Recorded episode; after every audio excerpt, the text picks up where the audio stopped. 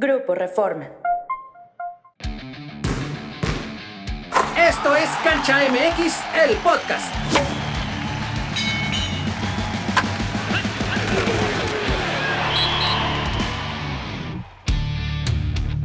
¿Qué tal amigos de Cancha MX, el podcast? Les saluda Luis Homero Echeverría. Vamos a hablar ahora, esta ocasión, de la UEFA Champions League. Se está poniendo emocionante la parte final del torneo 2022-2023 con las semifinales que ya están jugando. Se han jugado los partidos de ida. Me acompañan en esta ocasión Edgar Contreras. Edgar, ¿qué tal? ¿Cómo estás? ¿Qué tal, Luis Homero? Encantado de estar con ustedes y pues sí, con mucho que platicar de estas semifinales, de cómo el Manchester City parecía imparable, pero se topa con el Real Madrid y siempre se repite esta historia que lo ponen a sufrir. Y también está con nosotros Jorge Meléndez. Jorge.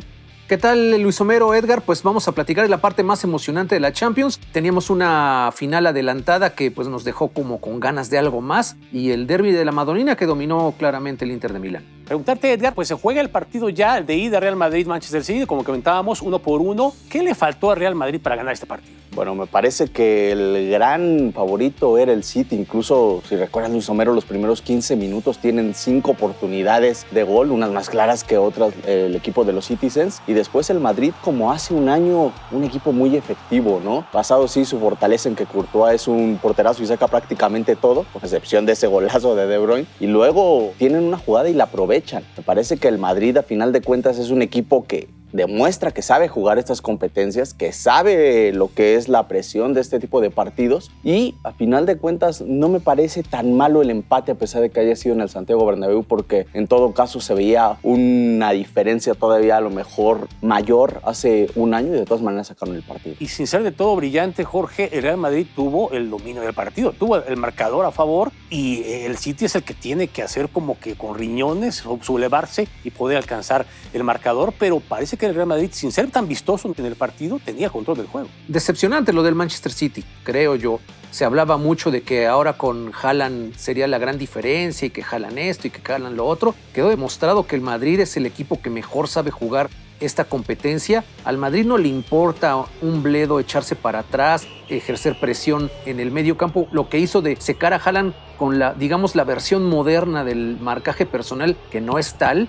es, es por zona, pero casi casi destinó a Rudiger y a Lava para detener al noruego y lo hizo muy bien porque prácticamente no se vio nada, o sea, cada ocho días vemos los juegos de la Premier League y vemos la facilidad con la que Haaland hace goles y en el partido de ida en el Bernabéu de plano no, no pasó nada. Y pues el Madrid incluso como dicen tomó la ventaja, llegó a tener el control del juego y pues la calidad de la plantilla del City no se puede negar y le dio para empatar, pero yo creo que no le va a dar para más. O sea, Rudiger prácticamente secó, ¿no? Pese a sus limitaciones con todo y eso, secó a Jala, no lo dejó hacer nada, pero está también la cuestión, la ofensiva del Real Madrid, Edgar, que realmente pues es muy vertiginosa, muy rápida. Rodrigo, Vinicius prácticamente son los jugadores. Con Benzema también, obviamente, que es el definidor, pero esa velocidad de los dos hombres que van por las bandas es la que maniata o la que amarra al conjunto del City.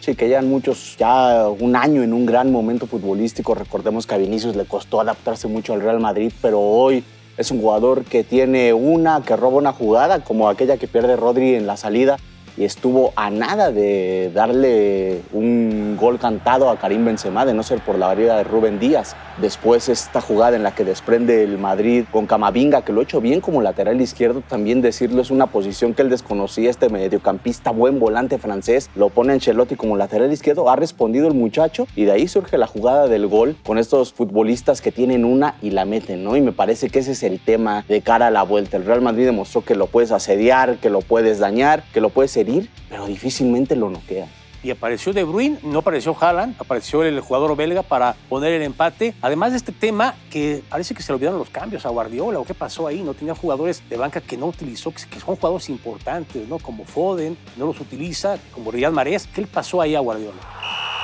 Pues está muy dado a cómo le funciona usualmente sus planteamientos de inicio, pues no se ve en la necesidad de modificar demasiado, ¿no? Y pues se casó con lo que puso de arranque y pues digamos que Guardiola no es experto en modificar sobre la marcha. Pero yo creo que sienta, por ejemplo, no sé, Julián Álvarez, ver a Riyad Marés, a Foden, de alguna manera en algún momento, sobre todo cuando ya tenías el empate o cerca del empate, pudo haber sido más proyección por parte del City, ¿no? Sí, que además lleva bastantes años Guardiola. Yo no sé qué tanto le esté pesando eso, ¿no? Que cada torneo le dicen, ya no es suficiente con ganar la Premier League, él se defiende con que es un torneo largo, con que tiene, y de verdad tiene muchísimo mérito, ¿no? Más lo que está haciendo ahora que el Arsenal parecía favorito ahora sí para llevarse el título, tenía una gran ventaja.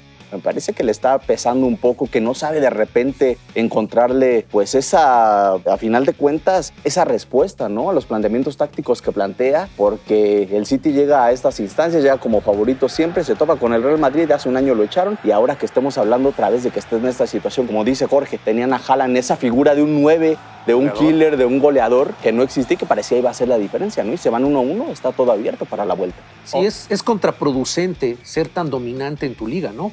y no lo podemos decir que únicamente con el Manchester City, lo hemos visto con el PSG, incluso con el Bayern Múnich en algunas temporadas donde llega así como estar robando la Bundesliga y pues no pasa de semifinales o, o, tal, no tiene ese gran dominio en Europa como lo tiene en su liga y lo mismo que pasa con el PSG y lo que está pasando ahora con el Manchester City con todo y que el Arsenal ha estado dando batalla. Ahora, el Real Madrid parece que no tiene problema, ¿no? En jugar de repente como equipo chico a defenderse, a decir, lo platicamos, no, no salir como el Bayern Múnich a decir, va, te voy a atacar, vamos pues aventarnos casi casi un tiro directo, ¿no? Y ahí el Manchester City tiene muchísimas ventajas por la calidad de su plantilla, porque es un equipo muy trabajado, porque Pep Guardiola lleva ya prácticamente seis años en ese equipo y se conocen con los ojos cerrados. Parece que el Real Madrid no tiene estos problemas y lo que importa es decir, yo gano el partido, saco el resultado y después nadie se va a acordar de las formas. Sobre todo que está marcando o mostrando mucho oficio, ¿no? El Real Madrid, o sea, sabiendo cómo se juegan estos partidos de ida y vuelta, de vencer o morir, pero que todavía faltan 90 minutos. Precisamente para eso, pues cómo ver este segundo juego, el Real Madrid podrá mantenerse de la misma manera, el City ya siendo local, con el ambiente, quizá con su gente, podrá envalentonarse y atacar. Yo creo que el Madrid va a estar muy cómodo, no va a tener ningún problema con la gente, pues se ha enfrentado a aficiones incluso más fuertes, que están más encima como la de Liverpool y ya los echaron. La afición del City pues sí es escandalosa, pero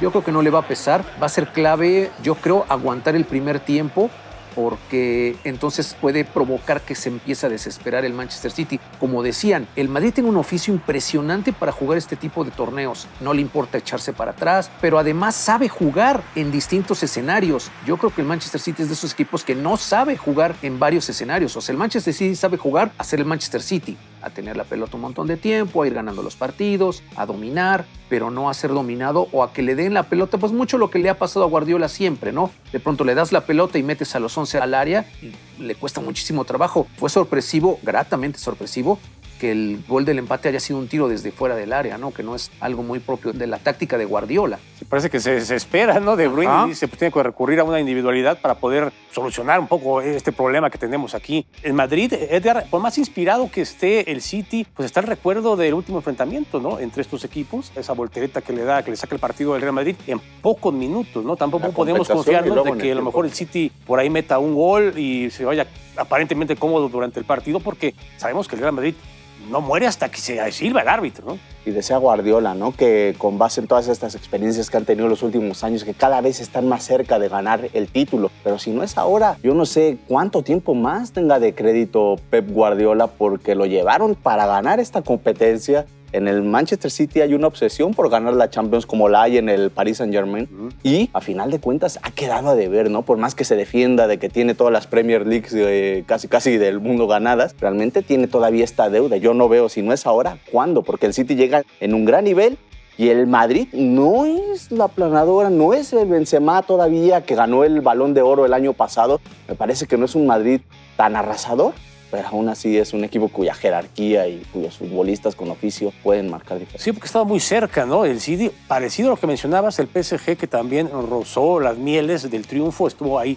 llegando incluso a una final y la pierde y después se vino para abajo prácticamente ese equipo, ¿no? Y con muchos cambios y técnicos y jugadores, en fin, con todo y que tiene los mejores jugadores del mundo y no lo ha podido conseguir. Y en este caso, el City también, pues es el momento de hacerlo, Jorge. Y parece que es ahora o nunca, porque con todo respeto para los equipos que están jugando la otra semifinal, creo que si llega a pasar el City, tiene todo a favor. Digo, no hay nada escrito en la Champions, ya vimos derrotas inexplicables en finales, pero por la calidad del plantel, por la manera en la que juegan y por cómo juegan los otros dos equipos, creo que es ahora o nunca para el City, entonces es mega clave que logre al final exorcizar su demonio con el Real Madrid. Bien, pues vamos a dar un pronóstico sobre esta serie. Se juega la vuelta el miércoles, se jugó el martes la ida, ahora el miércoles será la vuelta entre Real Madrid y el conjunto del City en la cancha del Manchester City. Pues Edgar, ¿cómo ves? ¿Saca la serie Guardiola? Yo creo que por fin Guardiola saca la serie, que el Manchester City va a ser finalista. Como dice Jorge, es ahora o nunca, porque la otra llave son equipos que están peleando por incluso meterse a la siguiente Champions, ni siquiera por el título, por meterse a la siguiente Champions. Creo que Guardiola esta vez por un gol, pero va a sacar la llave. Jorge. Y yo me atrevería a decir lo contrario. y miren que no es algo que me agrade mucho, pero el escenario está puesto para otra tragedia o una peor tragedia para el City porque ahora sería quedar fuera ante su gente, ¿no? El año pasado fue en la vuelta en el Bernabéu, pero ahora yo veo que el Madrid va a ligar a una final más. Yo creo que el Real Madrid tiene mucho oficio, tiene esa experiencia como la que se menciona siempre aquí en el fútbol mexicano, ¿no? La famosa experiencia en liguillas, pues la tiene el Real Madrid y también creo que por más que el City por ahí pudiera hacer un golecito que lo ponga emocionante el asunto, creo que sobre la hora puede el Real Madrid hacer maravillas y sacar la serie.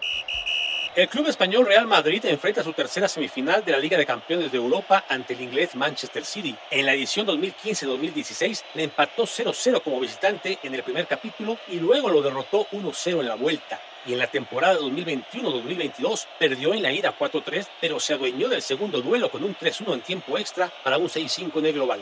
En ambas ocasiones los merengues fueron campeones del torneo. Ya hablamos acerca del Real Madrid con esa posibilidad de repetir como finalista y también del City con esta deuda que tiene de llegar por fin al título y al triunfo de la Orejona, pero también está emocionante de alguna manera la otra serie, ¿no? El famoso derby de la Madonina entre el Inter y el Milán. Jorge, pues el Inter parece que arrasó, aprovechó los minutos importantes, el que el Milán se despista y le hace las heridas para tener el marcador 2 a 0. Sí, y además Luis Homero, si quisiéramos hacer un símil de esos que le encanta a la gente, para tropicalizar qué es lo que está pasando, yo me atrevería a comparar la situación del Milan con el Inter, con América y Cruz Azul. O sea, el Milan es clientazo del Inter este año, ha perdido los tres partidos que han jugado este año, no les ha metido ni siquiera un gol. Ya perdió la final de la Supercopa en enero, perdió en la Liga en febrero y ahora vuelve a perder en Champions en tres competencias distintas, tres derrotas sin un solo gol a favor. Y vimos, además de la cuestión táctica del duelo entre los entrenadores, entre Pioli e Inzaghi, la magnitud del tamaño de los planteles creo que es bastante evidente que el Inter tiene más calidad que el Milan, ¿no? Pero parecería que pudiera ser un duelo parejo, ¿no? A lo mejor en la teoría podría ser por tantas veces, como dices, que se enfrentan durante el año, por lo menos dos veces en la liga, en la copa, en fin, pintaba como para que fuera un partido incluso a lo mejor sin goles, ¿no, Edgar? Que a lo mejor se neutralizaran tanto, pero me parece que son tres, cuatro, cinco minutos el que el Milan pierde la concentración del juego. A mí me parece que lo preocupante es el desempeño en general del Milan todo el partido, o sea, sí arrancas dormido 11 minutos, Checo te vacuna, después te meten el segundo. Todavía por ahí a los primeros 20 minutos les estrellan un balón en el poste de milagro, no les clavaron el tercero. Y después me parece que es un partido que el Inter saca de alguna manera relativamente fácil. O sea, yo solo recuerdo una jugada del Milan, otro tiro al poste, pero en realidad no hubo esa claridad futbolística que te haga pensar en que la vuelta pueda ser un escenario distinto, ¿no? Vamos a ver cómo manejan también las emociones. Afortunadamente para el Milan, pues es el mismo estadio donde van a jugar le van a cambiar ahí administrativamente el nombre. Pero me parece que lo preocupante es el desempeño, como dice Jorge, que parece que el Inter le tiene tomada la medida y que lo ganó muy fácil. Yo no veo esa respuesta. Dicen que el 2-0 es el marcador más engañoso, pero jugando como jugó el Milan, me parece que va a ser muy complicado. Me da la impresión también de que a lo mejor por parte de Milan, un poco parecido a lo de Guardiola, ¿no? Como que no sabe a qué jugadores poder meter como revulsivos, ¿no? Como que no encuentra una reacción rápida a lo que está pasando y en el segundo tiempo también. O sea, por ejemplo, tiene un jugador ahí como el croata, como Ante Rabic, que a lo mejor podría entrar y jugar ya sea como en enganche, como segunda punta, en fin, pero lo deja ahí en la banca, ¿no? Entonces como que parece que los movimientos no son tan finos como para poder responder al Inter. Además de que el Inter tuvo un camino, digamos, un poco más dificultoso a lo largo de la Champions y lo fue sorteando contra otro tipo de rivales y pues por eso está en estas instancias y además lo hizo ver, como dice Edgar, ¿no? Relativamente fácil y pues sin sudar y además con ciertos jugadores que ni siquiera son grandes estelares de Europa, ¿no? O sea, Migitarian no me van a decir que es un gran crack, pero qué gran jugada hizo, ¿no? Sí, metió su gol y está con esos 2 a 0 en la serie. Edgar, hablamos un poco antes de este tema del catenaccio italiano, el famoso sistema ultradefensivo, ¿no? Que tanto les dio también para ganar, incluso en muchos momentos, tanto a clubes como a la misma selección italiana, que parece que ahora pues ya ha desaparecido y lo vemos ahora con los centrales del Milán completamente perdidos, ¿no? O sea, la marca también sobre Edin Seco completamente nula en el primer gol y los dos centrales fallaron completamente todo el partido, al grado de que uno sale, ¿no? El Simón Jair tuvo que salir, si no es que también hubiera sacado a, Tomori, ¿no? Tenían que haber salido los dos por lo mal que jugaron el juego. Sí, que llama la atención, ¿no? Se hablaba de ese sello precisamente del fútbol italiano, de esa organización defensiva, incluso cuando Héctor Moreno fue a la Roma dijo alguna vez, yo no sabía defender de esta manera, ¿no? Vemos cómo le cuesta a los futbolistas mexicanos que de repente llegan a Italia. Johan Vázquez ya lo han recorrido mejor a la lateral izquierda en algunos partidos ante mejores centrales, pero llama la atención precisamente eso, cómo incluso en el segundo gol entra prácticamente entre dos futbolistas, no existe esa marca, no existe por el centro completamente por supuesto, por el centro. Entonces, esto también le ha dado a la Serie A, para los que la seguimos semana a semana, una espectacularidad, digamos, porque hay partidos de muchos goles, hay juegos en los que, pues, pobre Memo Ochoa incluso se lleva demasiadas anotaciones, pero me parece que también queda a deber en ese tema, ¿no? Se ha perdido ese sello y por eso mismo parece que el ganador de esta serie pues lleva la de perder contra los que resulten vencedores del juego entre el City y el Madrid. Sí, claro, porque incluso parecía que estuviera más cerca el 3 a 0 que estuvo cerca, incluso un penal que por ahí se marcó que después se decretó con el VAR que no era penal, pero estuvo encima el Inter, pudo haberlo definido por mucho más goles, ¿no? También no sé si a lo mejor se puede arrepentir para la vuelta de no haber goleado porque tenía todas las condiciones para hacerlo porque Milán no respondió. Obviamente hay que mencionar quizá el tema de la falta de Rafael Leao, que es un jugador importante, vital para el sistema del Milán y que en esta ocasión Jorge pues no está presente, pero no hubo quien, no, a lo mejor pudiera tomar ese lugar y poder ser la batuta para la ofensiva del conjunto rosonero. Lo que te habla de que también no tiene un plantel tan vasto, ¿no? Como el del Inter, que pues entrar quien entrara podían mantener el control del juego, del marcador, que se movió muy rápido y como decía Edgar, no, vimos algo muy destacado en lo que pasó. O sea, fueron 80 minutos prácticamente en los que el Inter pues, sobrellevó las acciones y no vimos que el Milan metiera mucho las manos para tratar al menos de acercarse. Entró por ahí Origi, el, nombre de los Países Bajos, para tratar de hacer algo, probablemente fue nulo. Como mencionaba Cedar, pues por ahí uno, quizás dos tiros a, gol, ¿no? que también eso es pues, algo de una pobreza de este equipo y que sorprende porque es una escuadra que se impuso al, al Napoli y que llegó muy lejos, está en las semifinales de la Champions. Claro, y que el Inter se dio el lujo de tener a Lukaku en la banca, ¿no? O sea, con una plantilla que te habla de la fortaleza, que es un equipo mejor trabajado, un Lukaku que estaba muy molesto en el Chelsea porque no le daban la titularidad, de ahora llega al Inter, tanto que presionó para estar en instancias decisivas de esta manera, ¿no? Y sí, el Milan echa al Napoli y ahora quiero ver también esta recta final porque es un equipo que está peleando, está ahí en puestos muy cercanos a los zona Champions en la Serie A, pero no puede bajar la guardia ya y tampoco puede bajar la guardia en Champions por lo que está ocurriendo. No sé si vaya a poder con esta presión de los dos torneos.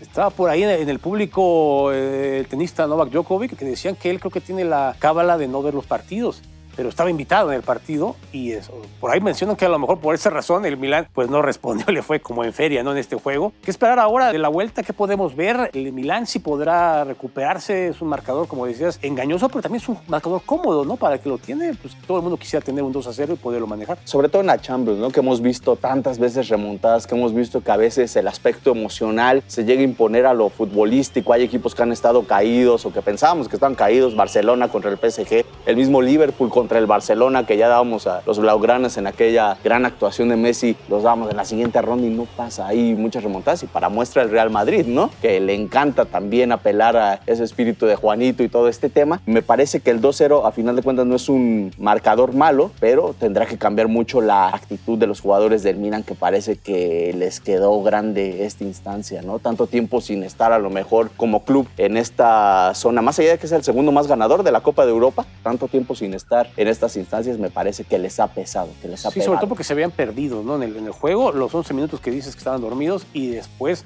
no reaccionaron, ¿no? no hicieron nada a la ofensiva. Jorge, ¿qué tendría que ser el Milán para revertir este mercado? Pues digo, suena muy obvio, pero anotar rápido, ¿no? Mientras más confianza agarre el Inter conforme vayan pasando los minutos de la vuelta, va a ser más difícil, ¿no? Y la desesperación no va de la mano de un plantel que tiene menos calidad que el rival, ¿no? Entonces tiene pues todas las de perder si no anota rápido. Pues vamos a darle el pronóstico de esta serie de Milán contra Inter, que parece que se inclina al Inter, pero bueno, nada está todavía escrito, faltan 90 minutos. Edgar, ¿qué piensas que puede suceder en este partido de vuelta? Yo creo que el Inter lo va a saber manejar, un 1 a 1 para un global de 3-1 y va a ser finalista nuevamente el Inter. Jorge. coincidimos, incluso hasta en el marcador yo creo que van a empatar a uno. Sí, yo también creo que lo va a saber manejar Inter. Yo creo que a lo mejor hasta termina en una de esas repitiendo la dosis o hasta más, ¿no? Pues si Milán no mete rápido el gol, pues será complicado poderse reponer y el Inter cobrará más confianza para poder anotar. Vamos a ver, pues ahora sí, cómo resultan estos partidos de vuelta. Los grandes favoritos están en la otra serie, el Real Madrid y el Manchester City, se habla de la final adelantada y de ahí podría surgir el equipo que gane el torneo, pero vamos a ver si los italianos pueden responder primero en este juego de vuelta y después en la gran final. Eh, muchas gracias, Edgar, por estar aquí en Cancha MX, el podcast. Gracias, Luis Homero, Jorge, y pues muy pendientes de lo que será en las vueltas de la Champions League, el mejor torneo de clubes del mundo. Jorge. Muchísimas gracias, Luis Homero. Pues hay que esperar muy pocos días para saber el desenlace. Ahora se jugarán al revés. Será primero la vuelta del derby de la Madonina y al día siguiente sabremos si el City tiene los tamaños para echar al campeón. Perfecto, soy Luis Homero Echeverría. Nos escuchamos eh, en el próximo podcast de Cancha MX. Sobre todo, lo más probable es que sea también hablando ya de la definición de estas series de semifinales para la gran final de la Champions League 2022-2023.